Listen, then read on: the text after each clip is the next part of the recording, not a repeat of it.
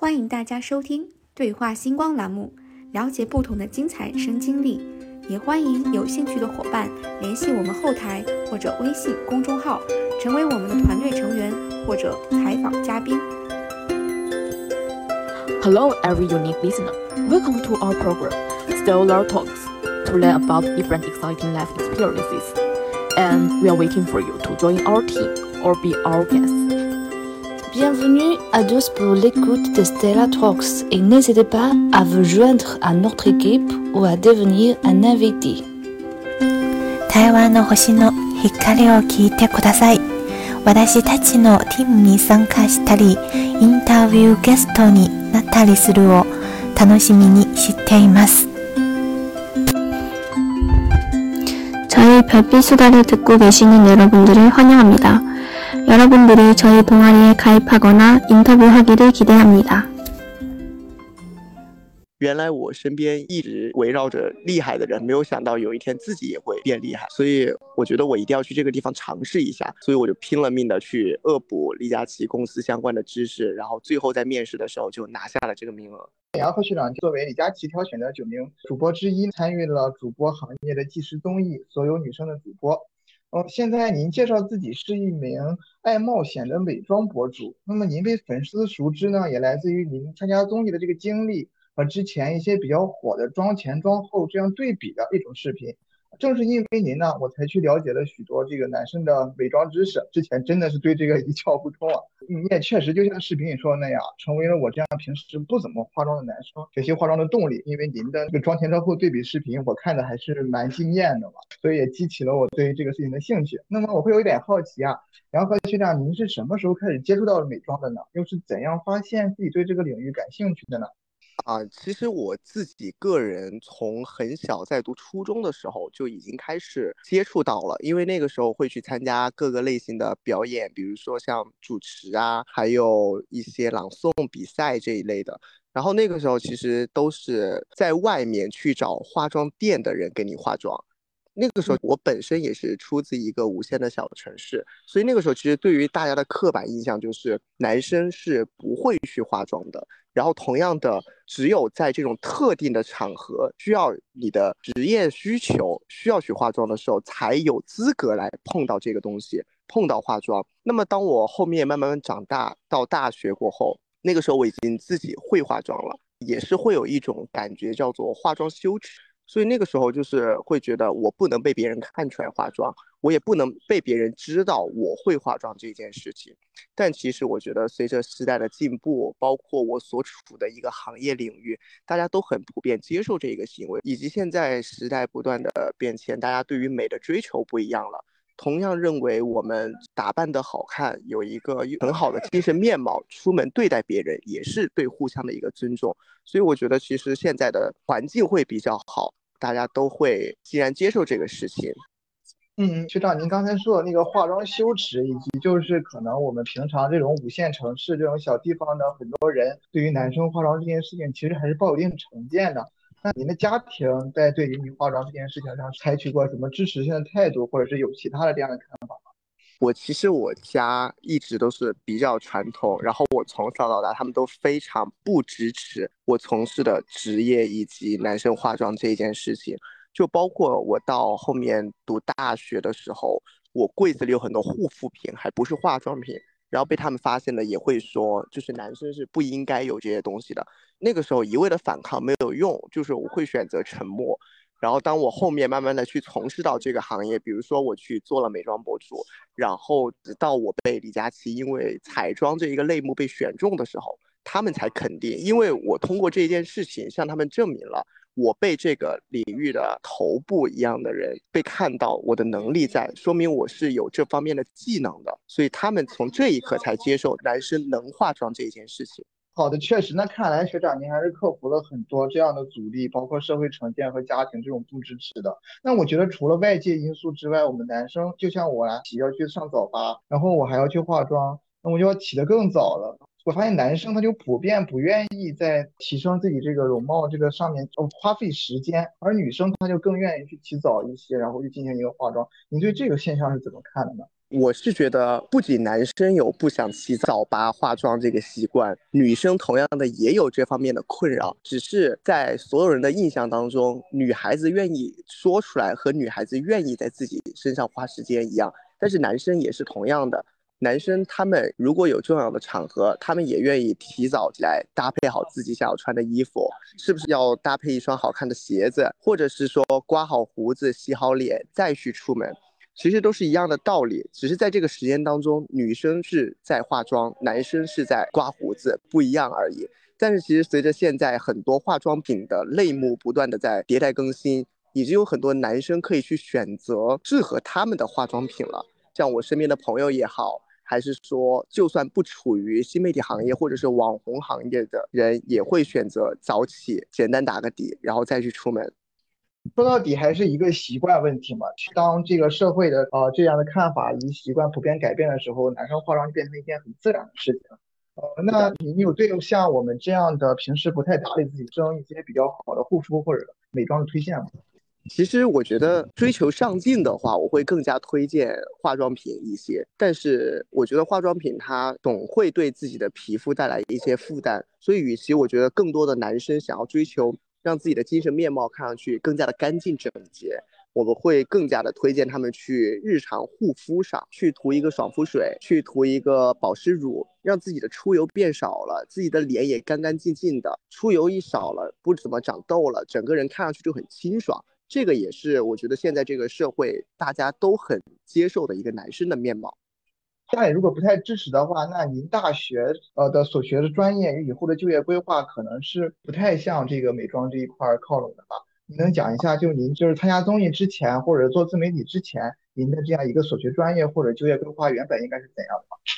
我其实，在读大学，我选专业的时候，我的第一志愿其实是外语方面的，因为可能我的思想也会比较的偏潮流一点，所以我当时觉得我应该要去学外国语，学英语或者是别的语言。后面是因为误打误撞，我本身就一直很喜欢传媒，然后被第二志愿录取到了。然后呢，我自己的一个目标也是，既然我身边的环境，我家里的环境不支持我做这个事情的话。那我一定要走得越远越好。我想在自己的那一个小天地去闯一下，所以我选择到了武汉传媒，然后去学了一个呃经纪人行业，就是文化产业管理嘛。然后学文化产业管理，我们学校的专业具体的方向是在艺人经济这一块，以后如何去带艺人。我也非常喜欢我的专业，所以我提升了专业知识。在大学期间，我也去参加了很多像湖南卫视啊，以及各个外面怎么去跟艺人接触的这些工作。但是当我毕业正式准备去带艺人的时候，我发现他们很多人空有一副皮囊，没有好的内涵，然后他们就往往不知道怎么去做这些事情的时候，我会觉得那为什么他们行我不行？所以我就开始自己慢慢的往目前去走，我要去接手这些事情，所以我就开始去做博主，去做主播，然后才去到了李佳琦的公司。那您的这个专业选择，它表面虽然跟美妆没什么关系，但其实工作的过程中也会很多涉及到这一方面。你也算选择了一个非常适合自己学到很多东西的专业。呃，那么您能说一下当时您参加这个综艺参加的原因吧？就是为什么会要想着去这个平台试一下？我其实之前没有想过我能够被选上，因为那个时候我自己就是一个很小体量的博主，就是在自己的舒适圈里简单拍拍视频。当时，嗯，朋友推荐，我本身就是一个主播，然后又是一个美妆博主，觉得这个节目非常适合我。那我觉得全中国有非常多优秀的人，包括优秀的主播，为什么一定要选我呢？但是去了过后，我发现我的所有专业知识、技能。以及跟他们的交谈，他们会发现我非常适配这个职位。然后包括我当时印象最深的时候，是在面试我的时候，有一个导演在我所有输出完了过，他说：“我觉得你这么专业，不应该只是现在这个样子。”然后可能我那个时候就会有一点点迷惑，我不知道为什么。原来我身边一直围绕着厉害的人，没有想到有一天自己也会变厉害，所以我觉得我一定要去这个地方尝试一下，所以我就拼了命的去恶补李佳琦公司相关的知识，然后最后在面试的时候就拿下了这个名额。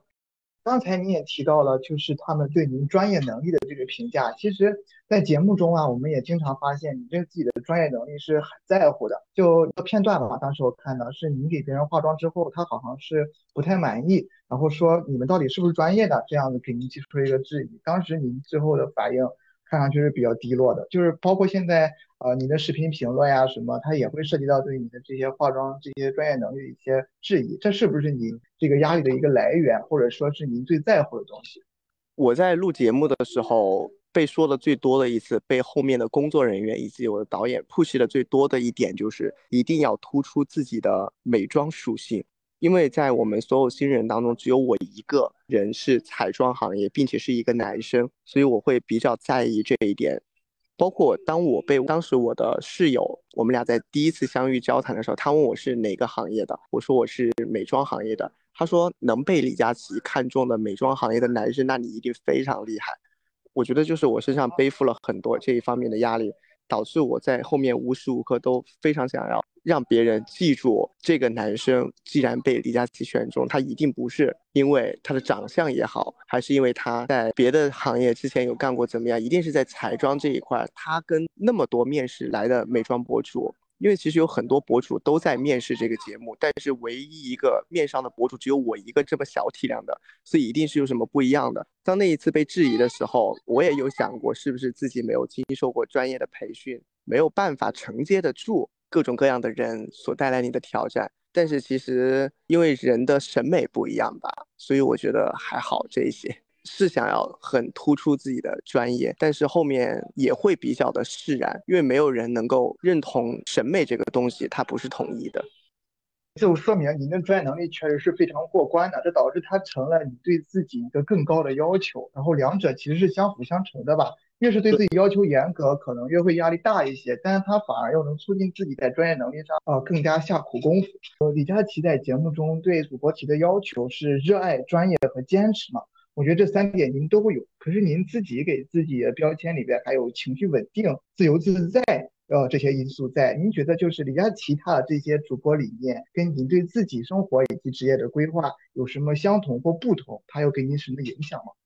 我对自己的职业规划相同的就是，我觉得既然都选择了做目前这件事情，就一定要被看到。我在整个节目以及在这个公司，我第一次被李佳琦面试的时候，他问我为什么要做这个行业的时候，因为我说的是我要帮助到更多的人。我说的这个帮助是，我是带着男生做化妆这件事情来的这个公司，因为确实我后台会有特别多容貌自卑的男生会向我去请教很多的问题，所以我觉得我要把这个小众领域特别小的这一部分的人群的问题带到这个公司去。那我们一开始就一直在做，做到后面我提离职，是因为我们后面的观念也会有一些不同。因为其实男生化妆这件事情本身就不太被大众接受，可能公司会有一些舆情的压力。包括我后续我在直播的时候，在教彩妆的时候，也会被很多女生开始质疑，就是为什么会有男生来做彩妆？然后包括也会有很多陌生人会在直播间有很多的恶评。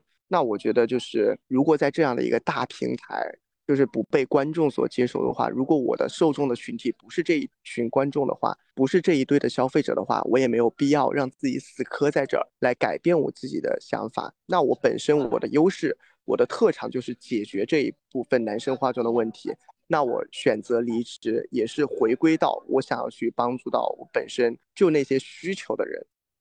当时节目组给你一个面试的评价叫“剑走偏锋”嘛，就是男生做美妆这个领域，对他越是越少人做，就越需要迈出更大的勇气去参与这件事情。那我觉得您确实是一个蛮勇敢的人。那么您参加这个综艺之后，您也提到过嘛，收获很多。那么在实际方面上来看的话，参加综艺之后得到什么发展机会，这些可以讲一下吗？就比起之前来讲。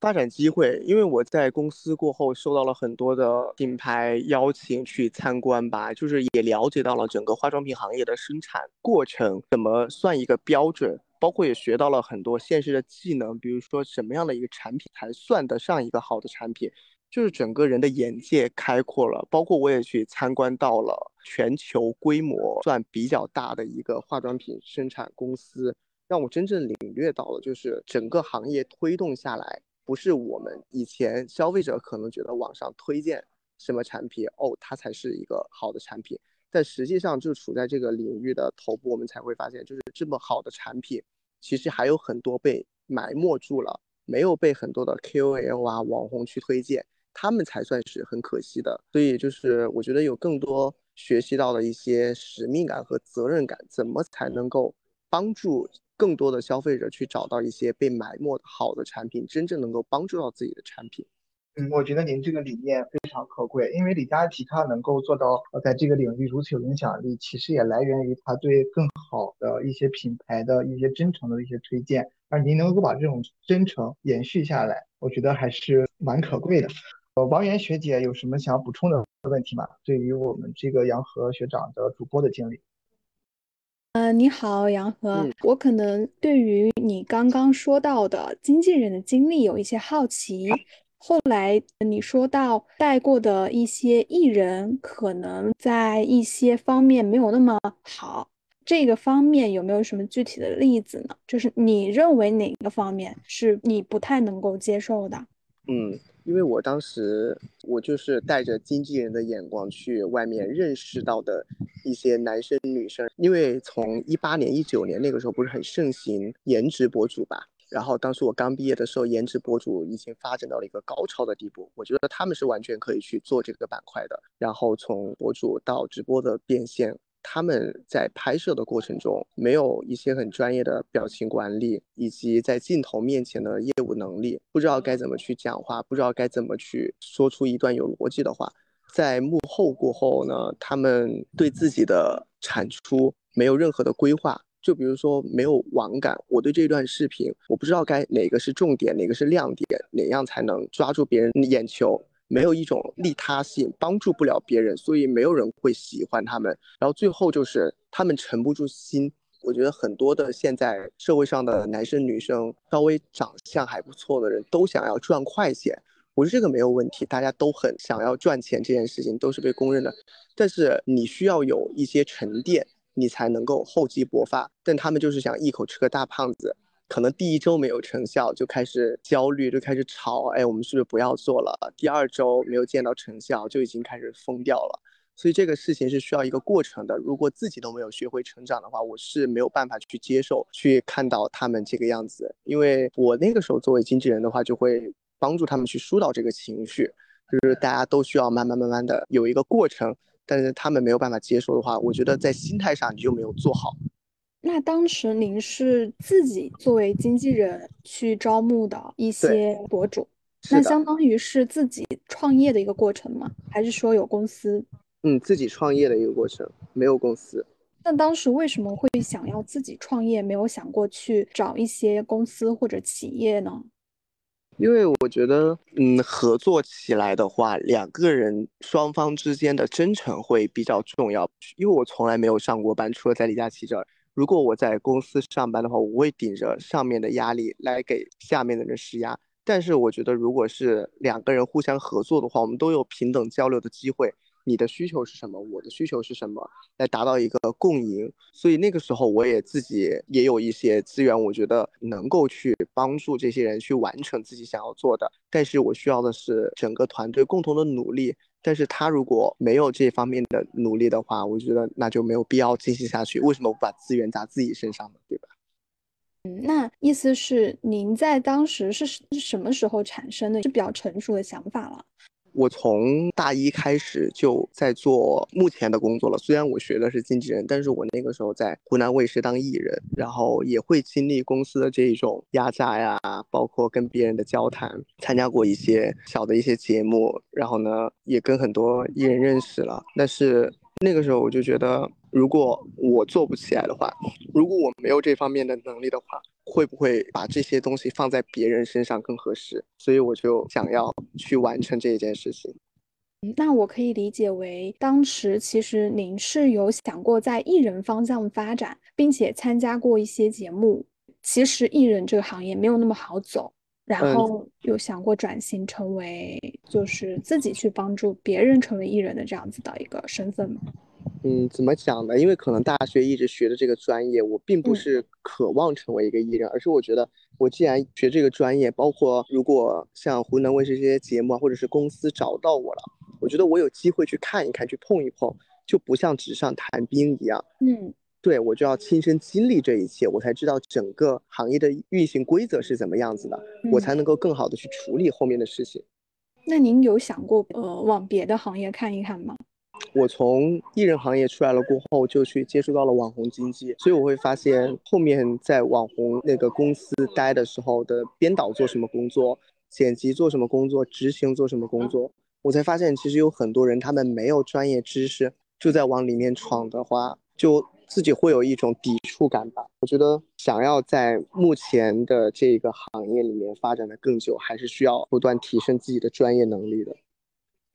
刚刚也有听到您的关键词嘛，然后我想问一问，您在小红书视频里面提到情绪稳定这个关键词，您对于这个关键词的理解是什么？或者你认为自己是在哪些方面体现出这个关键词的？我之前对于情绪稳定这四个字从来没有接触过，我真的都不知道是什么意思。这个是观众找出来说的。观众对，其实是我之前不知道我是情绪稳定的人。是后面拍完综艺过后，我去回看上面的评论，然后大家对我的评价是这个，所以我才发现，我我从开始读大学到后面工作那么久的时间，很少发脾气，也不会对别人发脾气，就是我自己是一个不希望去麻烦到别人，或者是麻烦到周围的人，所以养成了这样的一个习惯。被大家看到的那一段的综艺片段。我被别人质疑了过后，我仍然没有生气，还在跟他道歉，因为我觉得事情已经发生了。我的性格就是一定要趁现在去找怎么去解决的方法，而不是现场发脾气或者是去闹啊怎么的，反而会把整个情况给恶化。所以，情绪稳定这个词对我来说，我觉得非常的可贵。这是我那么多年我我自己都没有发现自己的一个特质，也是这个综艺才被发掘出来了。这是我的性格。我觉得很好，我也会继续坚持这个性格。我觉得这也是可能人在不断的和外界进行互动的过程中，进一步认识自我的一个方式。我就很好奇，您是怎么样成为一个情绪稳定的人的？或者说，您是一直以来就是这样子的性格吗？其实也不是，我觉得也是后面慢慢的磨平了棱角。因为现在浮躁的人很多。也有很多年轻人想进入自媒体网红这个行业，我身边听到过很多零几年的小朋友，就是毕了业不知道干嘛，就说啊，我们也去当网红。然后现在网上不是也有很多人在教你怎么去做自媒体赚钱，月入多少多少。身边的很多朋友以及同事们都是工资非常高做网红的，但是我其实就是一个很普通的一个博主，因为我一直在自己的领域里面没有去做。更多的延伸，那我觉得就是大家放平心态，把这件事情当做是一个工作。别人毕业在做一些工作，你做的工作是这件事情，你只要去完成好它。那完成多少呢？你赚到多少工资，那是你应有的努力付出的回报。然后同时你要接受自己是一个普通人的事实。我觉得每一个人都是普通人，每个人都是一个平凡人，普罗大众当中的一员。那做网红也没有什么稀奇的呀，他只是适合在这个目前。那我也会很羡慕一些拥有别的技能的人，我很羡慕那些能说得了一口流利外语的人，然后我也很羡慕那些懂得怎么去沟通、看图纸、会画画的人，我也非常羡慕别人。所以就是一定要摆平好心态，不要看别人赚那么多钱，就是一定要入这个行业，而是提升自己才是最重要的事情。好的，非常感谢杨和的补充回答。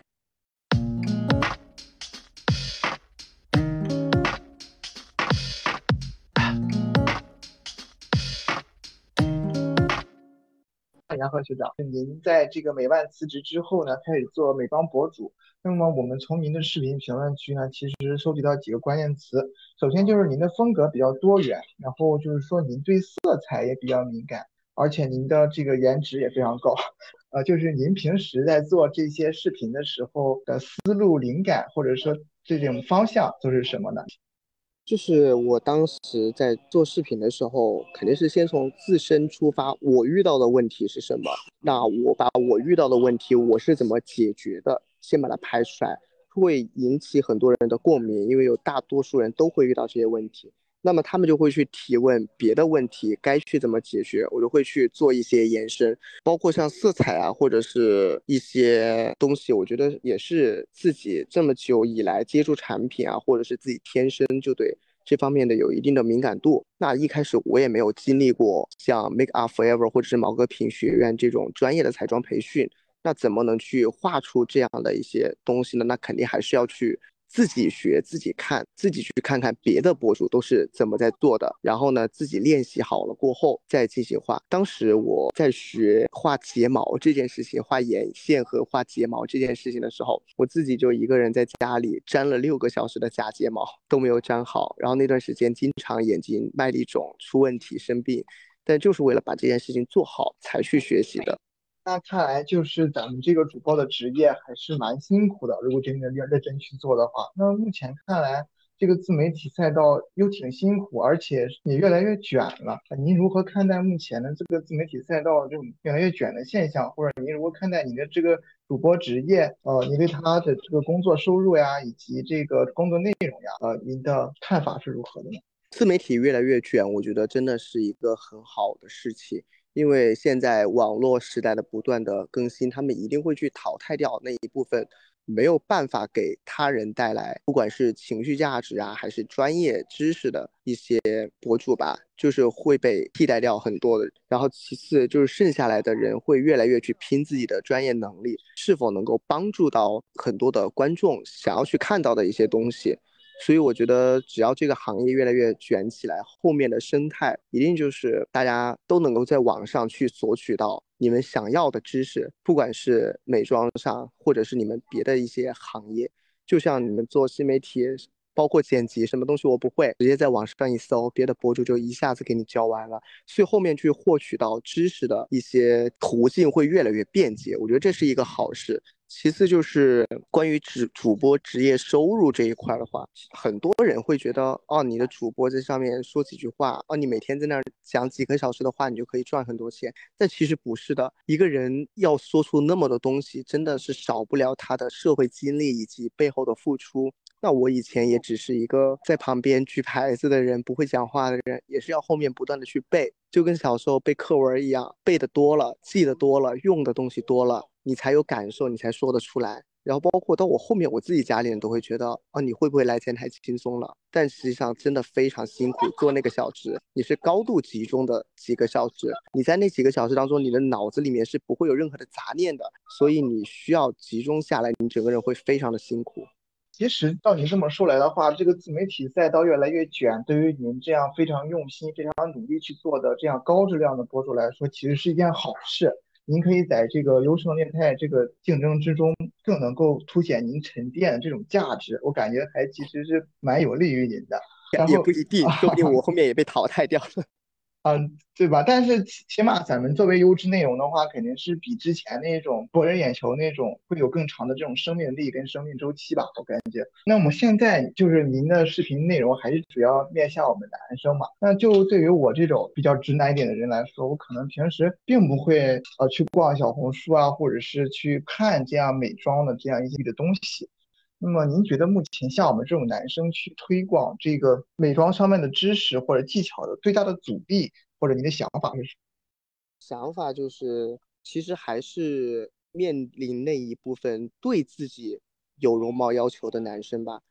因为有很多男生他不会有这方面的需求的话，我当然是不强求，没有必要就是说让所有的男生都来看。只要就是有问题的人，我希望他们那一部分的人群，那一部分的男生，他发现自己长痘也好啊，发现自己的皮肤粗糙，或者是想要去改变，想要化妆，想要出门面貌更加的好的话，他去搜索的时候，不会像以前那样搜不到人，没有人教，而且也没有人教的好。我希望他们后面在搜索引擎上一搜索男生如何化妆，然后发现有人给他们讲，有人教会他们了，我觉得这就够了。那我们现在其实也是能看到，你面向的这个群体，它的范围其实是不断扩大的。随着这个社会里面的进步啊，或者大家的这种需求，肯定是有越来越多的男生会更在意这个东西。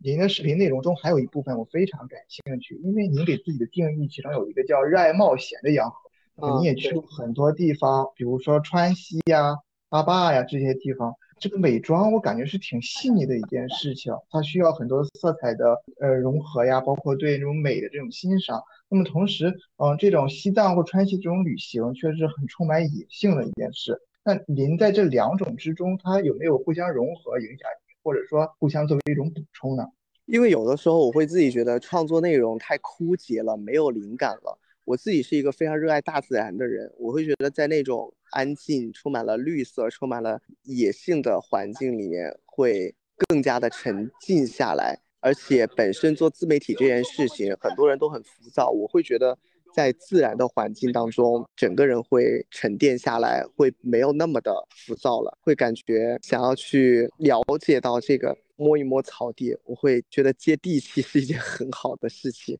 因为彩妆这个事情，只是说我自己的技能而已，技能就展现给大家就好了。但是自己内心就是一个喜欢冒险的人，喜欢去接触不一样的东西。因为我觉得，只有你了解到了这个世界的法则，了解这个大自然是怎么运作的，你才会整个人充满了灵气，会有更多的激情去创作。这样。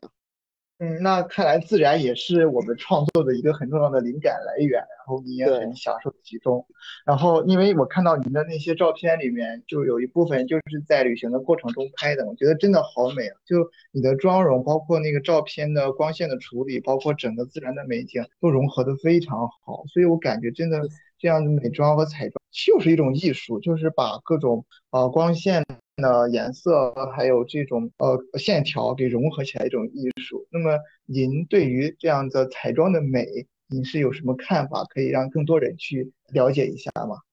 因为我个人没有特别的擅长一些彩绘呀、绘色彩那些东西，但是我觉得彩妆就是适合自己就好了，就是不一定网上很多人教的就是一个标准答案，每个人都有自己的标准答案，什么东西适合自己，那就是最好的。就包括我的一个理念，就是每一个人他可以不需要很白，也不需要很黑，做自己想做的那个人就可以了。你可以今天想化妆，你也可以今天不想化妆。所以我觉得人要活得洒脱一点，自信一点。就包括减肥这件事情，我希望是你自己想减肥，而不是你觉得别人需要你减肥。就这么理解下来，反正就是做自己喜欢做的事情就好。其实男生化妆的时候，我也跟您学习了一下，就是他其实更偏向于，比如日常出门，他会更偏向于那种无妆感的感觉，就是让他显得更加自然，像不太呃能够看得出来化过妆一样。哦，那么这我感觉其中是不是也有一部分，就是您今天提到的那种呃化妆焦虑，那种男生不应该化妆这种成见，包括他自身那种焦虑在，才导致这种现象，还是另有其他原因呢？因为本身就是大环境下，确实化妆品为女生而去生产的话，但也不免有一小部分的男生人群也是需要去变好看的，也是想要去变好看这件事情的，所以他们才会去用。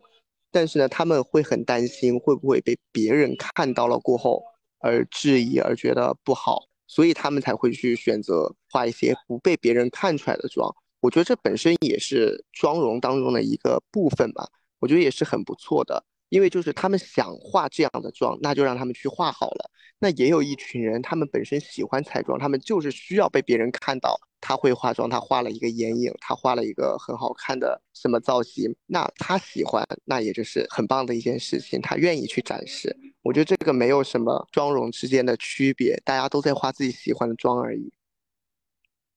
也许男生本身就比较适合一些这种比较自然的妆容，这可能就是更适合男生的一种美。是啊，像您刚才说的，现在化妆品整个行业它都是围绕女性主要去做的。就像您参加这个综艺节目的名字嘛，它的名字就叫所有女生的主播，而不是男生。但今天您却成为了一个面向男性观众、面向男生的一个美妆博主，就是说这一块的空白其实还是蛮大的。你也作为一个先驱者才做这件事情。那我想问，就是您的这个事业有什么期望或者小小的目标吗？以后的规划是怎么样的？我的规划嘛，我现在就是自己做全职博主，就是希望也不要再沉浸于男生这一个区域了，就是肯定是也想要多给大众去出一些不一样的选题吧。因为化妆品就这么多，技巧也就那么多，能不能发现一些新的产品也好，还是帮助到别人，就是可能在以后我的工作里面的重心会放的比较多。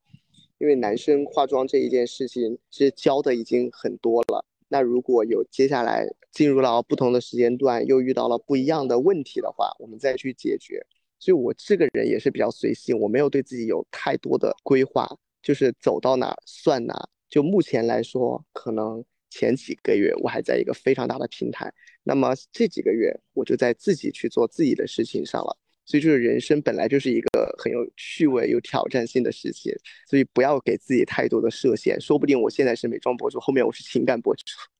那你也在那个微信签名中说你要努力完成所有冒险。看来您对自己人生可能没有那么多的要求，但您应该会尽力活得非常精彩。哦，那我目前的发问就到这里了。嗯。好，那我也有几个小问题，再接着想追问一下杨和。第一个呢，就是坚持做自己很喜欢的事情是很重要的一件事。那你是怎么样来确定说自己就是很喜欢这个？因为我在公司的时候。我们所有人都不能去发自己的社媒嘛，就是像抖音和小红书这一类的平台。我也一直以来在做男生化妆这件事情，是因为我做了这个事情过后，别人有很多人会给我发私信，他们真的获得了改变，他们还把自己改变的对比图发给我看，说哇，你教的真的好有用。这个东西对我来说是有成就感的。可能外人看来，我进入了李佳琦的公司，在这么大的一个平台才是有成就感的。但是我在公司里面做的其实很多东西是我开辟新的领域，就是我要去想女生该怎么去画。但是这件事情已经有很多人比我做的更专业了。公司里面本来就有很多彩妆博主，已经在这个领域上非常的专业。那我会收获不了自己的那一份成就感。其次就是因为我本身就是一个妆前妆后很有差别的人。但是我在公司的话，我没有办法给大家去呈现出来，可能大家就觉得你本来就这个样子，你就是底子好，你就是会化妆，你跟我讲这些没有一些说服力。那我更希望的就是自由自在的在网络平台上给大家说，我真的有改变，然后大家可以去尝试，就这样。那其实这真的很像你的性格，就是非常随性，并且是希望能够解决大家一些问题的。说到这个化妆博主嘛。那化妆博主的必修课是什么呢？你觉得？我觉得化妆博主的必修课就是化好妆吧。就是很多的彩妆博主的话，基本上都是拥有化妆技能的，那就可能后面的是需要多去用产品吧。因为每个人都很像的一点就是，你在用到了一个好的产品过后，你不愿意去换，就是一直就是老用这个，老用这个。但其实现在有很多新的产品出来，面临不一样的肤质、不一样的人群，所以有我们需要做的就是不断的去用新的产品，不断的去研究新的产品，怎么去研究出他们适合的那一类人群。那这个事情的话，应该不能是一个人去完成的吧？以前的话，基本上就可能就是品牌寄给我们自己去试用，但是如果你有这方面的专业知识的话。你是能够一个人去完成的，然后如果不太行的话，可能就需要选品老师吧。那你有比较欣赏的其他的美妆博主吗？就是平时会关注阿里贝贝。那你会和他们去主动交流吗？因为我们现实生活中不认识，我只是关注他。然后有另外的男生博主叫做厉害的小红，他是我现实生活中认识的。就是我我会经常去看他写的，因为他其实很早也在教男生化妆这一件事情，但是更多的是分享穿搭吧。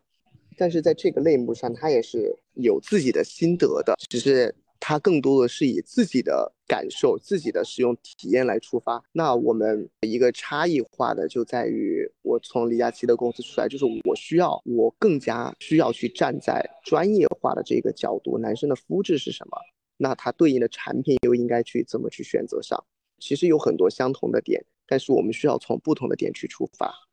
嗯你可能从专业性的角度出发，开始要考虑不同于自己的其他人的肤质可能是什么样子的，然后去告诉他们怎么样去使用产品。那在这个过程当中，你有没有遇到什么样子的困难？呃，以及怎么克服的呢？就肯定最开始接触到的产品不够多，会有很多陌生的品牌，我们连品牌都不认识，但是需要去试用、去选品。会去网上查阅很多的知识，然后其次就是我们会去国家的药监局去翻阅他们注册时候的全配方表啊这一类的东西，操作流程也很麻烦，因为本身也不是学化学原理这些出身的，那我们就要去问更加厉害的老师，他整个体系是怎么样的，就是不要嫌麻烦，其次就是一定要懂很多的知识才行。确实，因为我有时候看到很多，比如说。就不光是化妆品领域，很多其他的护肤品以及呃日用品，像那个老爸测评，他们就是会对很多东西进行一些成分的检测，有时候会感觉这些东西都非常的专业，他所揭示出来的一些东西是会看到一些打假嘛，应该在化妆品领域也有很多乱象，可以这么说。您对于这个问题的一些看法，以及或者说之前有没有接触过这样的一些事情？因为有太多的产品，他们很多的贴标产品，就是他们会去化妆品工厂里边找一个原料桶，找一个一个对标品，然后就说我就要拿这个贴上我的外包装，贴上我的标，然后拿去售卖，就说这是一个全新的品牌、全新的理念、全新的化妆概念。但是其实试用下来，它就是一模一样的东西，或者是我只能是说。他们成分当中做了几个调换，不会让消费者产生某样的个疑问。但是这个东西对于一个大平台售出的话，那就很有问题了。所以我们会经过不断的试用，我这类肤质的试用，男生的试用，女生的试用，不同肤质的试用，得出来的结论，以及专业的老师们对整个体系的调研了过后，会发现它就是有问题，或者就是它这个化妆品的生产工厂本身就是没有诚信可言。以及他做出来的一些检测报告，检测机构本身就没有权威可言的话，那他就没有任何的给消费者的一些安全保障，那我们就不会去选择这样的产品。整个化妆品行业也是有很多的新锐品牌打着国货要崛起，打着新型的化妆理念的东西出来，来给消费者去售卖，但是。这种产品肯定是没有办法长久的，因为其实打爆款这三个字大家都非常的了解，大家都想每一个品牌都在打爆款，但是真正的爆款是需要沉淀下来，好好的用心做产品，而不是想着去骗消费者的钱，想着做一个什么样的噱头去挣到这一波快钱。但是感觉很多人就是想要赚这波快钱。就好像不太在意说是不是要做成真正的长久的品牌，提供一些价值。还有一个问题呢，就是说平时会不会和别的美妆博主交流？嗯，有没有想过去接触别的一些领域或者是行业？其实博主这个行业的话，大家都是是会有互相去交流，有没有一些新的选题啊？然后或者是这个季节来了，有没有一些新的问题出现，一些新的产品上市了，我们互相探讨一下，它会有没有一些别的方向？跨行业的话，倒不会出现的特别的多。感谢大家收听对话星光栏目，我们下期再见。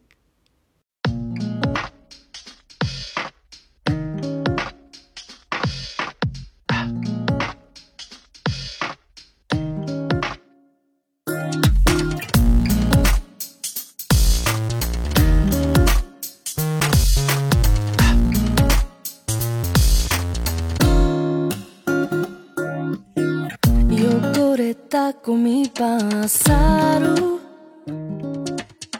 すすみまみれたてて。ここには誰もいない。誰もいない。いない。